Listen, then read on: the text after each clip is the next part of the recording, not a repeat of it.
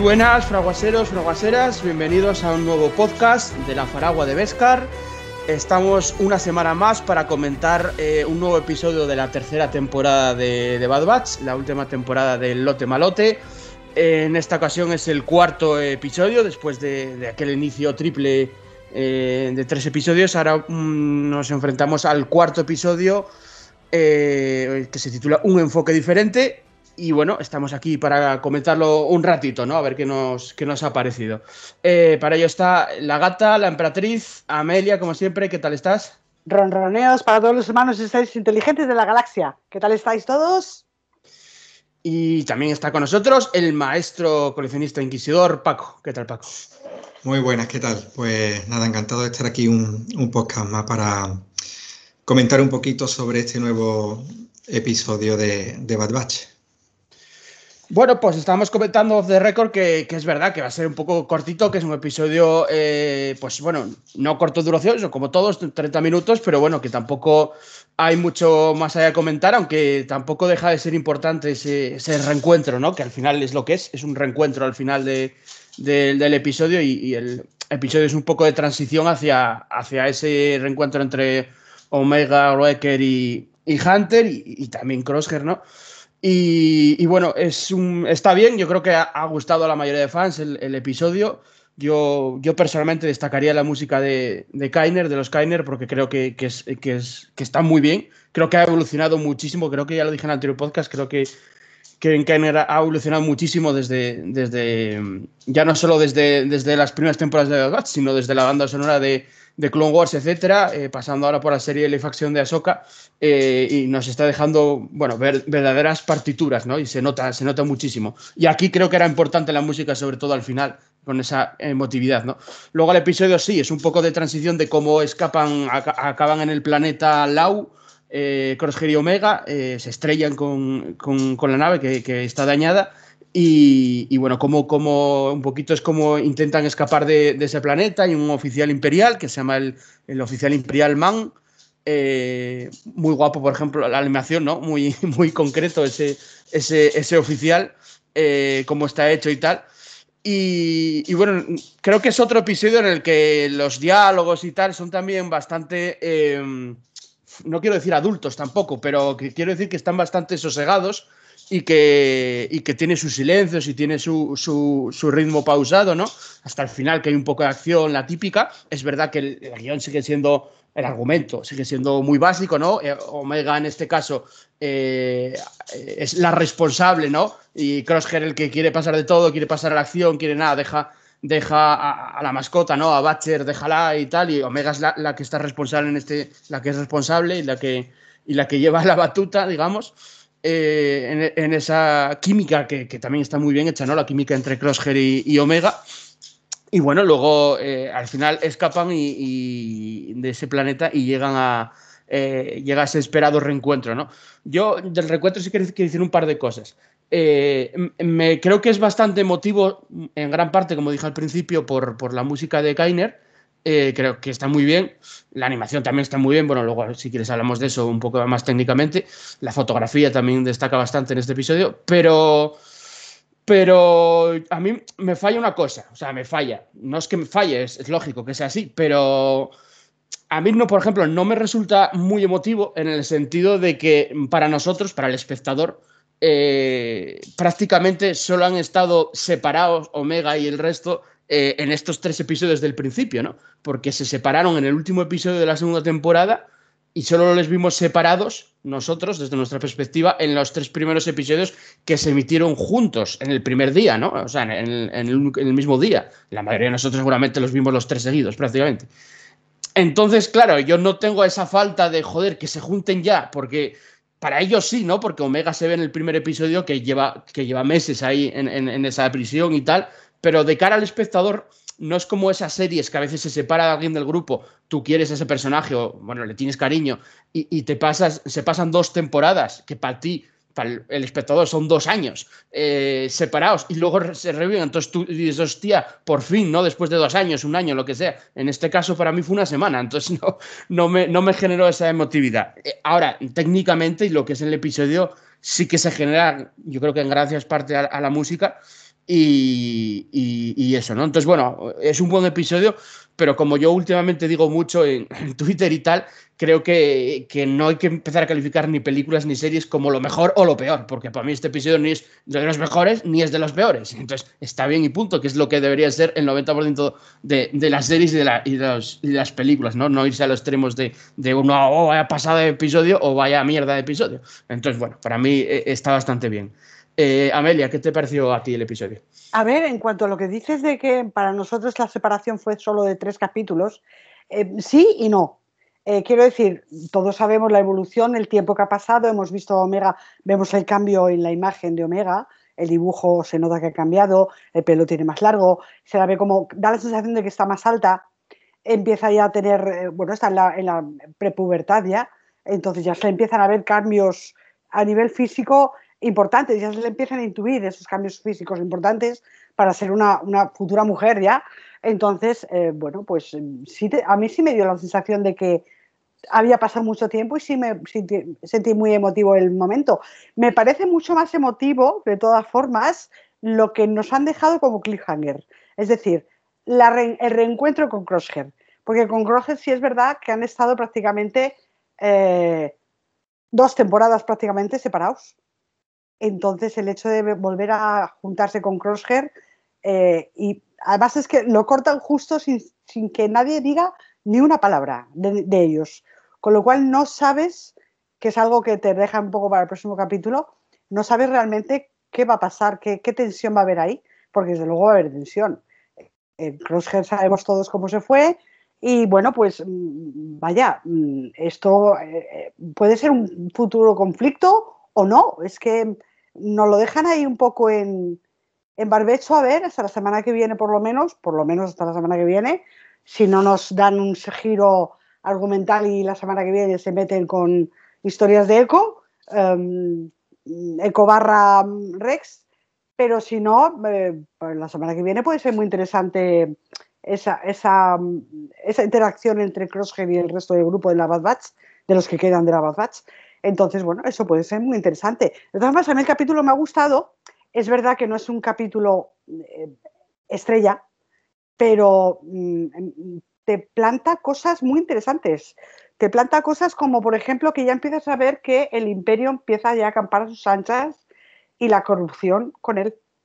Porque ya ves a este imperial que, bueno, pues ya empieza a cobrar por todo. Mm, empieza ya con las mordidas y, bueno, pues a ver qué pasa. Mm, eh, si ya empezamos tan temprano con las mordidas, pues mm, claro, esto acabará como acabará, obviamente. Eh, lo vemos ya en el episodio 6 y en Ruan y demás, con lo cual mm, podemos intuir muchas cosas, ¿no? Lo que puede haber eh, a, nivel imperial, ¿no? A nivel de los grandes, de los altos cargos imperiales, ¿no? De que están campando sus anchas y hacen literalmente lo que les da la gana, porque tienen el poder. Entonces, bueno, eso por un lado. Por otro lado, vemos eh, que Omega, eh, en este capítulo, ha sacado a relucir todo lo que ha estado aprendiendo en estos, eh, las dos temporadas anteriores. Ha, aprendido de Sid, ha aprendido también de Fi, ha aprendido de la propia Bad Batch, todo lo que han enseñado a pilotar, a negociar, a, bueno, pues em, vemos a una niña que está aplicando todo lo que ha estado aprendiendo. Y a mí eso me ha gustado mucho, ese, ese, puntito por parte de ella, ¿no? Aparte ella se la ve muy, muy echapalante, decir, no, no, esto es así y lo vamos a hacer de esa manera y demás. Y también la vemos como al final cede, eh, es capaz de entender cuando se ve la situación muy superada, entender que, bueno, pues vale, vamos a hacerlo a tu manera, Crosshair. Porque Crosshair ya desde el principio decía, no, no, aquí hay que liarse a tiros y si no se puede liar a tiros hay que salir corriendo de aquí. Eh, bueno, pues al final Omega pues entiende que el punto de vista de Crosser también puede ser válido y al final le dice, bueno, venga, pues vamos a hacerlo a tu manera. Con lo cual, genial. Y luego vemos también la propia evolución de Crosshair, que es muy interesante porque creo que lo vamos a ver a lo largo de, estos, de estos próximos capítulos, como cómo Crosshair va cambiando el, el, chip, como digo yo, porque ya nos dejaron muy claro que al principio obedecía las órdenes imperiales, pensábamos que por el chip, pero luego mm, descubrimos que no, que se había quitado el chip, pero que seguían eh, eh, insistiendo en los buenos soldados cumplen órdenes. Entonces, pues mm, mm, está viendo la decepción, lo vimos muy claramente en, los, en, el, en el, gran capítulo que tuvo en, en la temporada pasada, en, ah, no me acuerdo cómo se llama el capítulo, el, capítulo que ocurre en la nieve cuando los dejan tirados y mata al imperial y demás. Eh, bueno, ahí es donde se ve la decepción de él de por lo que estaba defendiendo, por lo que estaba luchando, ¿no? Em, es muy interesante porque deja claro, ya, ya lo dejaba claro en la, temporada anterior, que, bueno, pues cuando una familia tiene, cada miembro de la familia tiene distintos puntos de vista a nivel político e ideológico, bueno, pues eh, siempre se puede encontrar un punto en común a pesar de que haya grandes diferencias ideológicas, ¿no? Y a mí eso me ha gustado mucho, ¿no? Me parece que están tratando ese tema con, mucho respeto y, y, creo que de una forma muy madura. Nos están enseñando una forma muy adulta, siendo una serie en teoría para para gente joven, para preadolescentes incluso, eh, una forma muy clara de enseñarte de, efectivamente, puede haber diferencias ideológicas, puedes estar tú en un lado y yo en el extremo opuesto, y sin embargo tener puntos en común y llegar siempre a puntos de acuerdo en lo que a convivencia se refiere, ¿no? Con lo cual, me encanta, a mí ese, ese punto me está gustando muchísimo, ese punto que está dando la serie, ¿no? Y luego es eso, eh, yo lo comentaba el otro día, Em, si, si, Clone Wars nos hizo humanizar a los clones, nos hizo darles un punto de humanidad a, esos elementos de las películas, sobre todo el episodio 2, episodio 3, que eran meros comparsas, eh, aquí los vemos, aquí vemos como en The Clone Wars vimos cómo los humanizaban y ahora en Bad Batch estamos viendo cómo es el paso de, de, la República y del inicio del Imperio a lo que luego veremos en One, y en, y en, el episodio 4, con lo cual a mí me encanta, yo estoy enamorada. Y luego me gusta muchísimo este capítulo, el, el homenaje que tiene, porque me parece un homenaje descarado a, películas como, como Jurassic, World, eh, Jurassic Park, eh, la del Mundo Perdido, no, me acuerdo ahora cuál de, las películas, pero vamos, es muy similar, incluso las celdas, las jaulas donde se guardan los animales y, todo, me ha recordado muchísimo ¿no? Eh, a, a, esa, a esta saga, ¿no? Entonces, bueno, yo encantada con el capítulo. De todas formas, tengo algo que comentar, es, el capítulo en sí es flojito en teoría, ya dije que no es un capítulo estrella, y a lo mejor hubiera funcionado mejor que hubieran estrenado dos capítulos el primer día y dos capítulos es, hoy, por esta semana, vamos. Porque creo que hubiera estado un poquito más equilibrado. Ver los dos primeros capítulos que vemos la vida de Omega en un capítulo, la vida de Omega y Crosshair en un capítulo, y luego la vida de los eh, integrantes de la Bad Batch en el siguiente capítulo. Y luego ya esta semana que hubiéramos visto cómo Omega y Crosshair escapan de, de, de y eh, esta, esta huida que termina con el reencuentro con el resto del grupo. Eh, creo que hubiera quedado más equilibrado, pero bueno, oye, yo no soy Disney, no tengo por qué tomar esas decisiones, por algo lo habrán hecho. Pero vamos, yo me quedaría con esa reflexión de que a lo mejor hubiera, hubiera quedado un poco más compensado si hubieran estrenado esto así. Vale, eh, Paco, ¿qué te parece a ti el, el episodio? Oye, pues mira, me ha gustado la idea que, que, ha planteado Amelia. La verdad es que yo creo que hubiera quedado también, también bien el, el haber estrenado dos episodios y, y, esta semana otros dos. Hubiera quedado una distribución muy, muy, muy simpática. Eh, a ver, en general estoy de acuerdo con vosotros, con, do, con dos reflexiones que habéis hecho.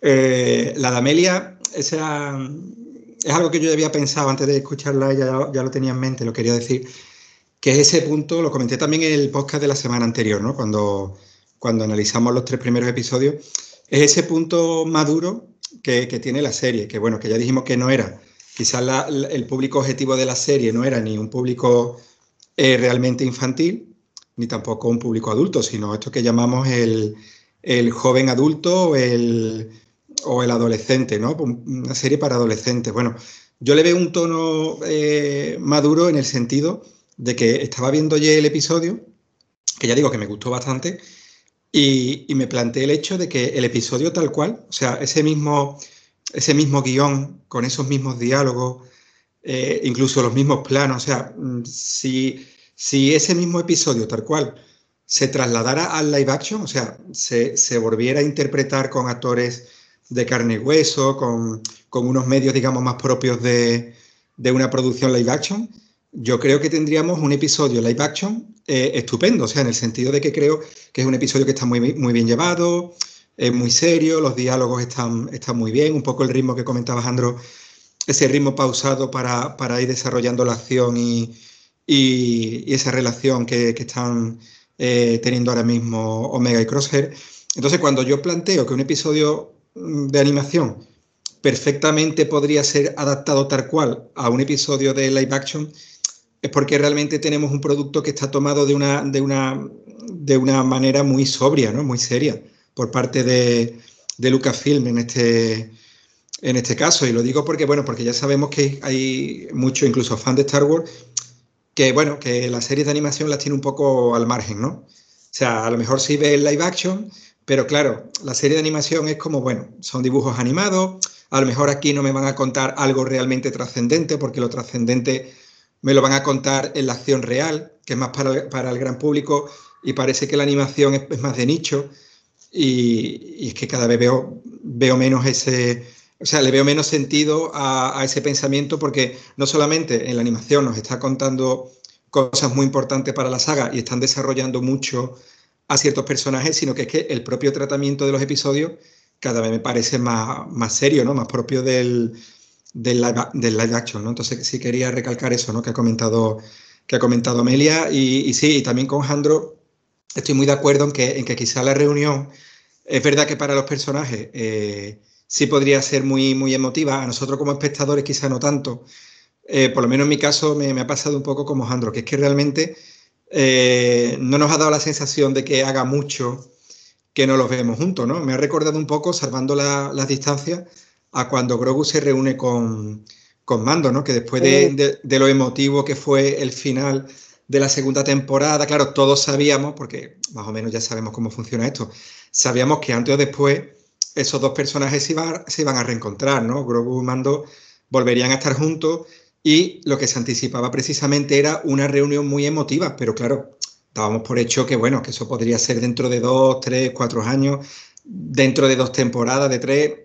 No sabíamos exactamente cuándo, pero lo que sí que no nos esperábamos que fuese a ser solamente eh, cuatro o cinco episodios después si consideramos a The Book Boba Fett como una especie de continuación de, de la segunda temporada de, del Mandaloriano, ¿no? Creo que fue demasiado pronto y quizás se perdió un poco ese impacto. Y, y, aquí también sabíamos que a lo largo de esta temporada, evidentemente, Omega se iba a tener que reencontrar con, con, con la Bad Batch, con el grupo.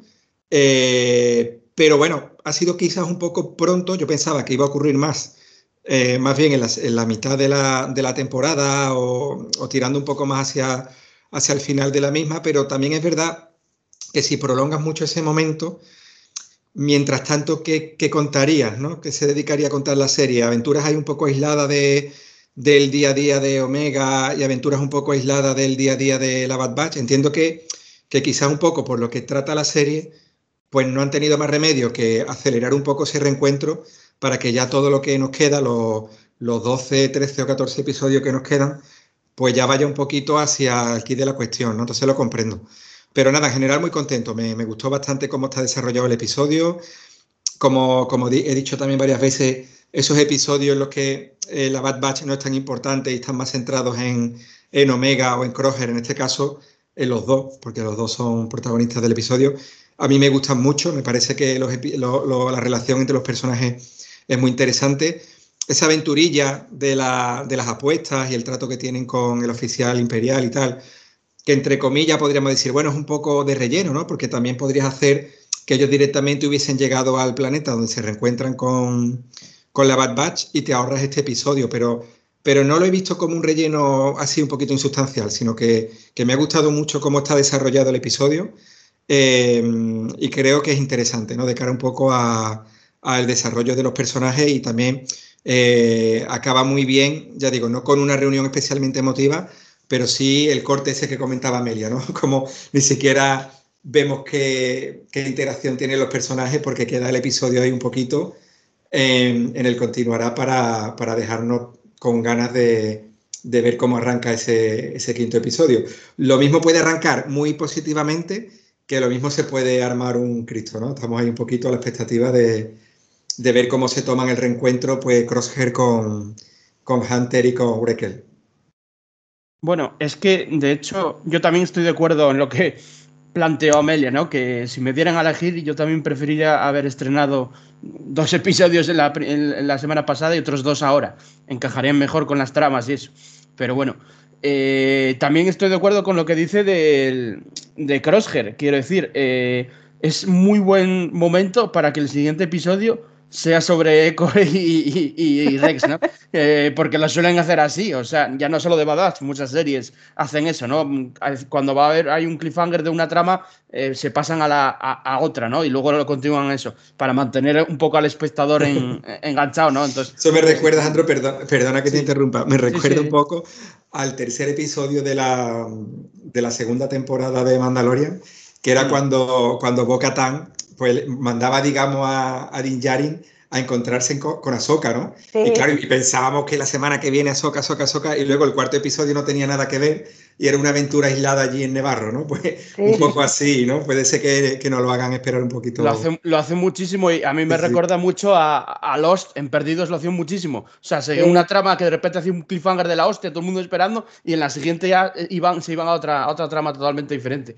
Eh, entonces, bueno, me, me, cuadra que pase eso, que no, no lo sé, me cuadra. Pero es verdad que que el reencuentro con, con Crosshair quedó en el aire, ¿no? Quedan ahí mirando y, y entonces todo el mundo quiere saber a ver qué van, qué van a hablar. Que bueno, que tampoco creo que haya ahí un conflicto, ¿no? Eh, pues habrá sus, supongo que sus, sus pequeñas discusiones en acciones posteriores y después pues se redimirán todos juntos. Eh, entonces, bueno, a, mí el episodio eso me, me gustó. Es verdad que el argumento sigue siendo básico, pero bueno, es que es verdad que son básicos en el sentido de que mm, está Omega con, con Cross, que por cierto tiene muy buena química, o sea, eso me gusta en ese sentido. Creo que, que, el guion está muy guay porque no es que el guion esté guay, es que los personajes están muy bien desarrollados desde hace tres temporadas, vamos, desde que empezó, entonces genera una, una buena química.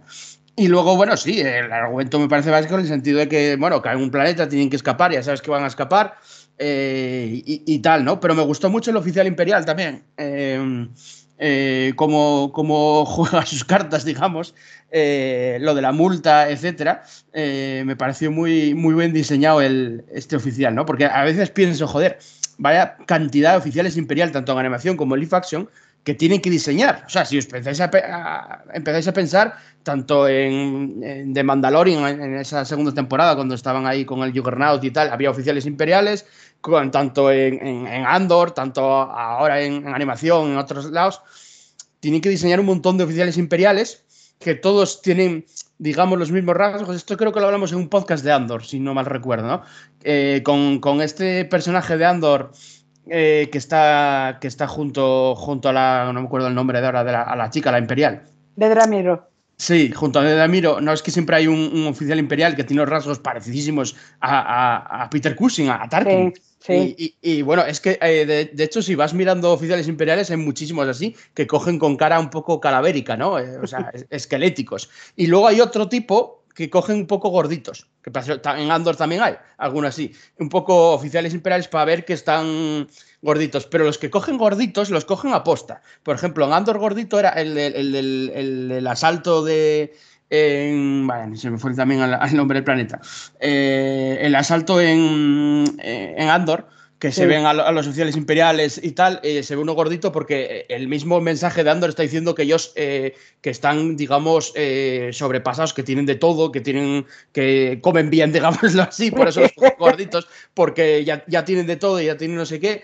Y en este caso también lo cogen gordito porque, porque el oficial ya dice que esa es su ciudad y que es donde manda y que él tiene de todo. Entonces, los cogen gorditos a posta y los cogen calavéricos a posta. O sea, ojo porque es muy. Si visteis algún documental, reel o lo que sea sobre castings, aunque sea animación, me da igual, sobre castings, eh, el escoger un actor u otro a veces va con consistencia del guion. Entonces se recalcan varias cosas. Si el oficial imperial es esquelético, es calavérico, es que quiere igual imponer más miedo, ¿no? O más tal. Y si, si, es gordito tal, impone un poco más que, que está relleno lleno de todo. pasa un poco como Java. A Java el Hat en su día, cuando lo crearon, que no existían los hats ni nada, cuando lo crearon para el retorno de Jedi, eh, querían pensar a una persona pues mafiosa, que, está gorda y que tiene de todo y que manda desde su trono. Entonces, eh, hace un poco así con, los oficiales. Entonces, me gustó mucho el retrato que hicieron del, del oficial imperial. A pesar de que ya sabes que, bueno, que juega las cartas, que al final, evidentemente, aunque gane Omega, pues le van a. O sea, el oficial le va a pedir el, el dinero de una manera u otra, o, vamos, o los va a encerrar, a intentar encerrar de una manera u otra. Pero bueno, está bien. Y también me gustó mucho el outfit de, que se pone, ¿no? El disfraz, digamos, que llevan los dos, las, las dos, eh, tanto Omega como, como Crosshair, porque me pareció bastante eh, original, aunque el, de Omega recuerda mucho a Leia en, Endor, eh, con las orejeras y el no sé qué, el casco con, con tal.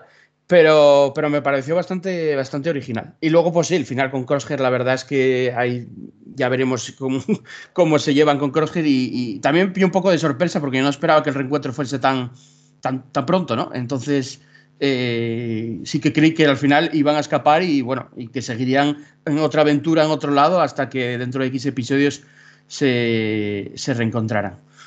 Así que, bueno, no sé, también me gustó mucho la fotografía. Me gustó mucho la fotografía porque la comentamos la semana pasada, que juega muy guay la fotografía sobre, sobre la iluminación. Bueno, la fotografía al final es, es, eh, gran parte es iluminación. Entonces, eh, juegan muchísimo con luces y sombras. O sea, se les nota eh, muchísimo. Cada vez que hay, depende de lo que estén hablando, hay luces y sombras, o sombras, o mucha luz, o poca, eh, tal. Que bueno, que es también un básico, ¿no? De películas y series, dependiendo de si están hablando de algo oscuro, de algo malo o de algo, o de algo bueno, ¿no? Y eso, si, si ves los diálogos y tal, se va, se, se nota. Y, y, de hecho, el, plano final, eh, bueno, no sé si es exactamente el último, pero uno de los últimos que se ve Crosshair a un lado y ellos a otro, eh, y es un plano abierto, o sea, en general y se ve unos a un lado o a otro, se, se, lo usan muchísimo. En Clone Wars también, en la última, la nueva temporada, bueno, la, la última temporada de Clone Wars también se, se usa muchísimo, poner un, a uno un, en un, dentro de un plano, a un extremo a unos y a otros a otros, ¿no? Y el plano abierto en plan, a ver qué va a pasar ahora. Es que además hay un plano, es que lo estoy viendo ahora mismo, me lo acabo de poner y estoy hmm. viendo el plano. Hay un plano en el que se ve, eh, el plano este, no sé cómo se llama, es el plano del oeste clásico, en el que hmm. ves la pistola enfundada y la mano cerca del, del, arma. Sí, el de, el de la, vamos, la, cartuchera, te refieres, ¿no? la cartuchera, sí, el plano de atrás del pistolero y que solo ves el culo del pistolero, la cartuchera y la mano. Sí, sí, eh, sí. pues hay un plano, estoy viéndolo ahora mismo, en el que ves exactamente eso de Crosshair. Y mm. de fondo ves a los tres, a, a, Breaker, a Hunter y a Omega, en la puerta de, de la nave del, del mar, eh, mirando para él como si fuera un duelo. O sea, el plano que deja, la sensación que deja el plano es, ¿habrá duelo o no mm. habrá duelo? Es decir, ¿habrá enfrentamiento o no habrá enfrentamiento? Es muy interesante. Eh, de hecho, ese plano, bueno, es un mítico de Star Wars, vamos, lo hay en. Alguna vez en Twitter, de hecho, en, la Faragua lo subía muchas fotos porque hay desde la película de Han Solo, Mandalorian, eh, el libro de Fett, muchísimos. Eh, y muchísimos más. O sea, hay planos de, de ese tipo. Bebiendo del western, como siempre. Totalmente. Entonces, bueno, no sé, a mí un, un, episodio que es verdad que cuando comenzó dije yo, bueno, a ver. a ver, yo son, mira, esto igual ofende a alguien, así que lo voy a decir. Eh, es verdad que The Bad Batch es una serie que en general, bueno, luego tiene sus season finales, sus episodios estrella, como decías tú, Mele, su, bueno, ya sabes, ¿no? Algunos, yo qué sé, algunos episodios así, pero es una serie que yo a veces lo digo y es verdad que igual ofende, pero es verdad que, que puedes ver con el móvil en la mano. Porque claro, eh, si tú, otra cosa es que te quieres fijar en detalles, fotografía, me refieres, ¿no? Eh, si quieres analizar más, pues no. Pero el argumento es básico. Entonces tú, tú puedes estar viendo, eh, estás con el móvil y tú sabes exactamente lo que va a pasar, porque cuando estás viendo quién ganará, Omega o el oficial imperial, pues son cosas que ya, o sea, ya sabes de sobra lo que va a pasar, ¿no? otra cosa es que quieres ver cómo pasen, que es lo que, lo que, lo que aquí analizamos y lo que la mayoría de fans supongo que quieran ver, ¿no? entonces tú puedes estar y cuando comienza el episodio estás así y tal pero luego resultan interesantes esas cosas o, datos técnicos, ¿no? Que aquí estamos un poco comentando, como decíamos ahora estos planos, decía Meli ese plano, o, comentaba yo de la música, ¿no? Que es una cosa que también creo que destaca bastante en, eh, durante el, episodio, ¿no? A mí, a mí Kainer no me gustaba en Clone Wars, o sea, en las, digo en Clone Wars, en las temporadas básicas de Clone Wars, que todavía no era de Disney, eh, la música pasa, creo que pasa mucho más desapercibida y que luego, y luego fue como todo compositor, como todo artista, evidentemente, de, la materia que sea, fue perfeccionando su arte y, y luego, y, ahora sí que reconozco muchas, mucho en su última temporada de Clone Wars, en la serie de Ahsoka y, y, en The Bad Batch. Claro, eh, creo que ha mejorado muchísimo. Entonces, mucho, mucho, es, increíble eh, eh, lo que ha mejorado. Vas aquí ya te ponen una variación del tema de la Bad Batch. es que me encanta. Yo, tiene momentos además magníficos. la música tiene puntos, tiene picos espectaculares. Pero ya, bueno, ya lo veíamos viendo desde, desde yo creo que desde la última temporada de, Clone Wars, sí, sí, sí. ahí se, bueno, como digo yo, se la sacó, sí. porque es que se la sacó. Eh, a partir de ahí ya es que mm, tiene picos de, temas que son para escucharte tú solo sin tener la imagen delante, porque son para disfrutarlos. Exacto. Es que yo creo que en Clone Wars, las anteriores temporadas, las que ya no eran de Disney y tal, era algo más genérico, porque la música, incluso los episodios eran más, no eran, la mayoría no eran tan emotivos, no eran tan tal. La última temporada de Clone Wars ya es muy, tiene mucha chicha en el sentido emocional, en el sentido de, de, acción, etcétera. Está más cohesionada también. Y, ahí es donde, donde empezó a jugar más, más, libremente. Y luego, claro, le dan una serie live action, que eso ya es palabras mayores, ¿no? También para un, un artista, no es lo mismo una cosa que otra, ya sabes que, que, lo va a ver más gente, que lo va a criticar más gente, etc. Entonces, eh, fue evolucionando hasta, hasta, este, hasta este punto, ¿no?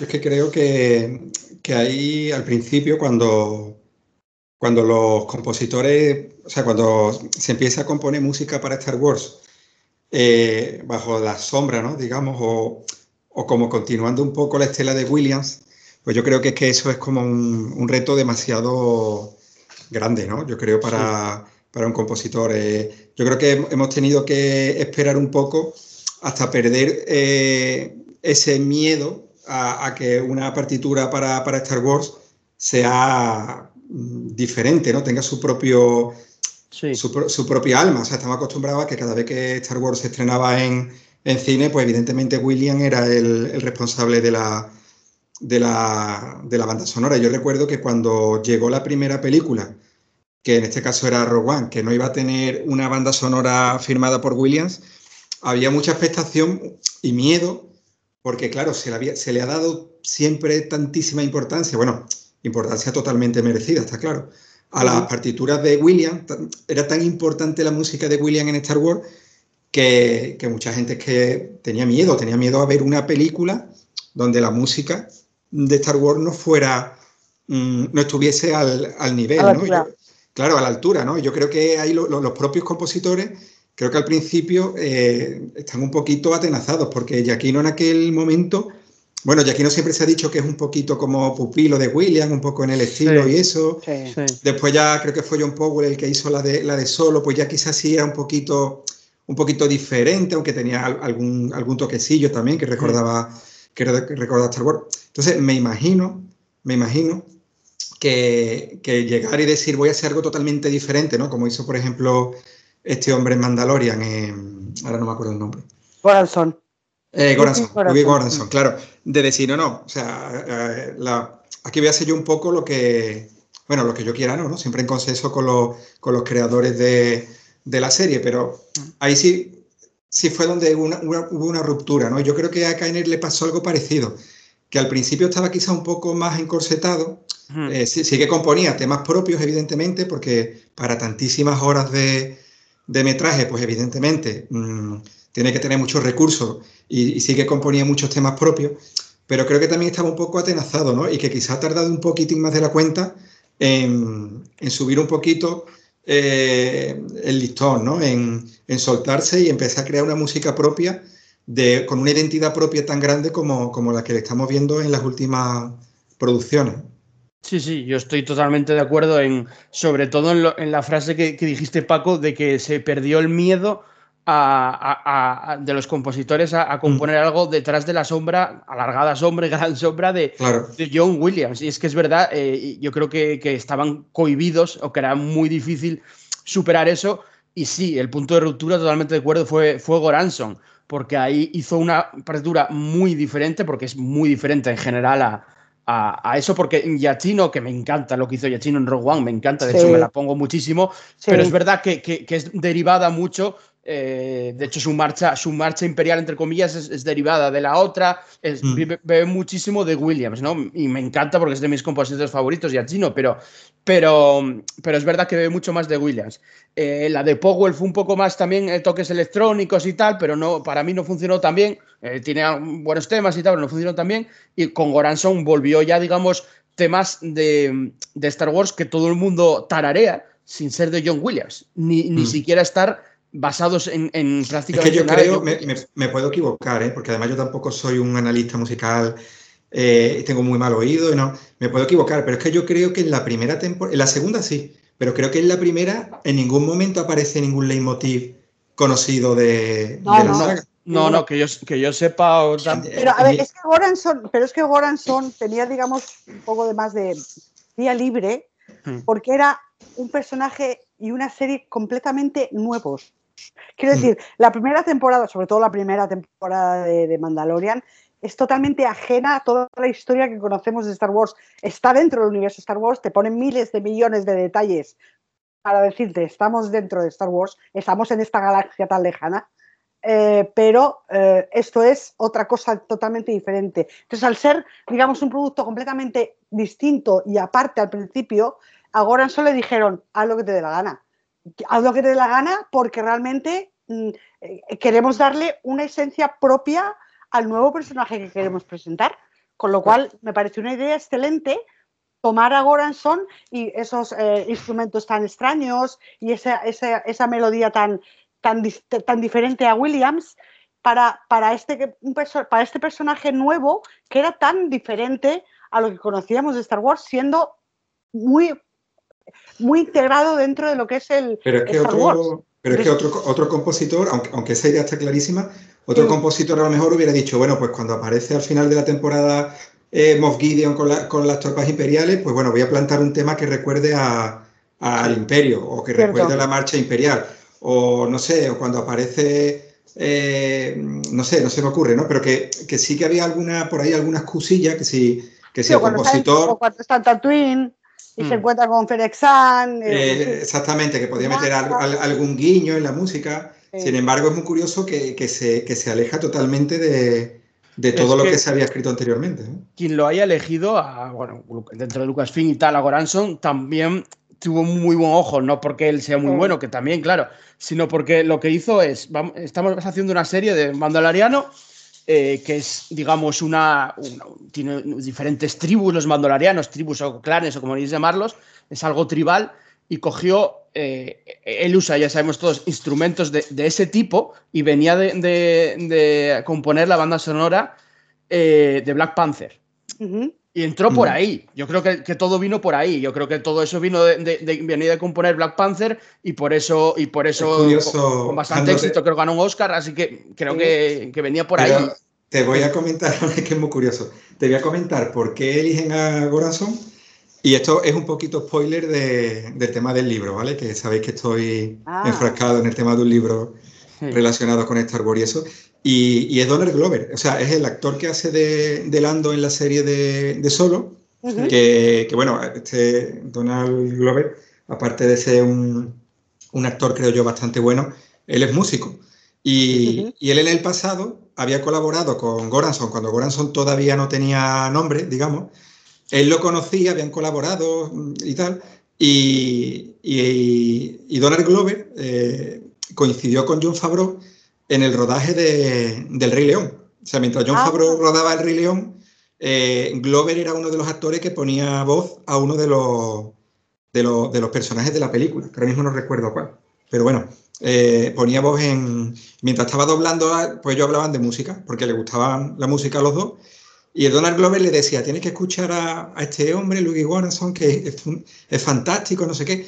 Y entonces le pasó, a, a le pasó una serie de, temas de Goranson que ni siquiera estaban editados, que eran como, como música en proceso y tal, y a John Favreau le encantó. Entonces, eh, Favreau lo propuso, y es lo que comenta Jandro, ¿no? que dio la casualidad también de que Goranson había dado el pelotazo con, con la banda sonora de Black Panther, y claro, entonces en Disney pues les pareció fantástico que un, que un compositor, digamos, galardonado eh, se encargara de The Mandalorian, pero había sido Donald Glover, digamos, el que, el que le había dado la pista, ¿no? Es curioso porque al final mm. es como que queda todo dentro del, del ámbito Star Warsero. Sí, pedazo de dato ahí, Paco, con su es que, es, muy curioso, muy curioso. Sí, sí, sí. Solo en la sí, de sí, sí, sí, totalmente. Y, bueno, y siguiendo con la estela de compositores, eh, aparte de Goranson, luego lo que hizo Nicolás Britel con, con Andor, que el revisionado lo noté muchísimo, el doble o el triple que la primera vez. Seguramente porque la primera vez que ves la serie estás más en otras cosas, ¿no? Eh, fijando en otras cosas. Pero lo que hizo Nicolás Britel eh, es increíble con Andor y es también súper diferente a, a, John Williams. Y, y, tiene, y tiene unos temazos tremendos. Y ahí ya sí que no veo ningún tipo de digamos, de, de cohibición, de, de, en plan, ¿no? Estoy haciendo John Williams, ya se separan eh, totalmente y, funciona a la perfección, que era algo difícil, pero que había que hacer, porque claro, van a seguir siguiendo productores de Star Wars y van a venir muchos más compositores, entonces eh, es lógico, ¿no? Tampoco puedes aferrarte siempre a un John Williams que, que, el pobre es muy mayor y ya, y ya no, no compondrá nada más, ¿no? Entonces eh, hicieron bien, ¿no? Y, y Keiner que era de lo que estábamos hablando al principio, pues, pues, pues genial, ¿no? Bueno, pues no sé, Como siempre nos vamos por los cerros de Úbeda. Sí, sí, sí, llevamos 10 minutos hablando de, de Giaquino, de Goranson. Hoy fue la música, hoy fue la música, hoy fue... Hoy tiramos por, por la música y otros días pueden ser, sabe Dios. Yo, yo me acuerdo ahora, ahora estábamos hablando, estaba pensando que antes comenté lo del eh, el imperio y de, bueno, de este imperial corrupto y tal, y ya no solamente que funcione la corrupción a nivel de imperial, es que eh, está funcionando la corrupción a nivel general. Porque ya ves, a la funcionaria esta de la entrada del, del hangar, sí, sí, la que le pide la... créditos por, por, un billete para poder eh, entrar en, un, en, una, en una nave. Y, el crío, o crío, crío, cría, no sé si es un niño o una niña, eh, que está en la puerta de la cantina esta, que les pide 5.000 créditos por decirles dónde, ha ido, dónde se ha llevado el perro. Eh, me parece alucinante. O sea, aquí todo el mundo a chupar de Vamos, la mordida está mm, generalizada por completo, vaya. Sí, sí, claro. Bueno, eso, eso ya representa la realidad pura y dura. Totalmente, eso, vamos. Eso, vamos, eso pasaría también aquí en la vuelta a la esquina, yo creo. Eh, lo, que, lo, que, sí que me choca un poquito, de, aunque bueno, después ya entiendo ¿no? el motivo, ¿no? Pero lo que sí que me choca un poco es que eh, se supone que iban de incógnito, ¿no? Y iban ahí con el pedazo de, de bicharraco este que iba todo el mundo ahí un poco como, como, a ver, que puede ser una mascota, ¿no? Que a lo mejor dentro del universo Star Wars, pues nada, pues te puedes llevar un bicho de eso, que ahora mismo no recuerdo el, nombre. Te lo puedes llevar pero, como, si fuera, como si fuera tu perro, ¿no? Pero, pero es verdad que eh, a todos sitios donde iban, pues no había mascotas, digamos, ¿no? No se veía ningún tipo de, criatura. Y, ellos están intentando de pasar de desapercibido y luego van con el, metiendo el bicharraco por, en todas partes, ¿no? Que eso sí me chocó un poco, pero bueno, entiendo que, más adelante era importante que, estuviese por ahí para, para seguir avanzando la trama.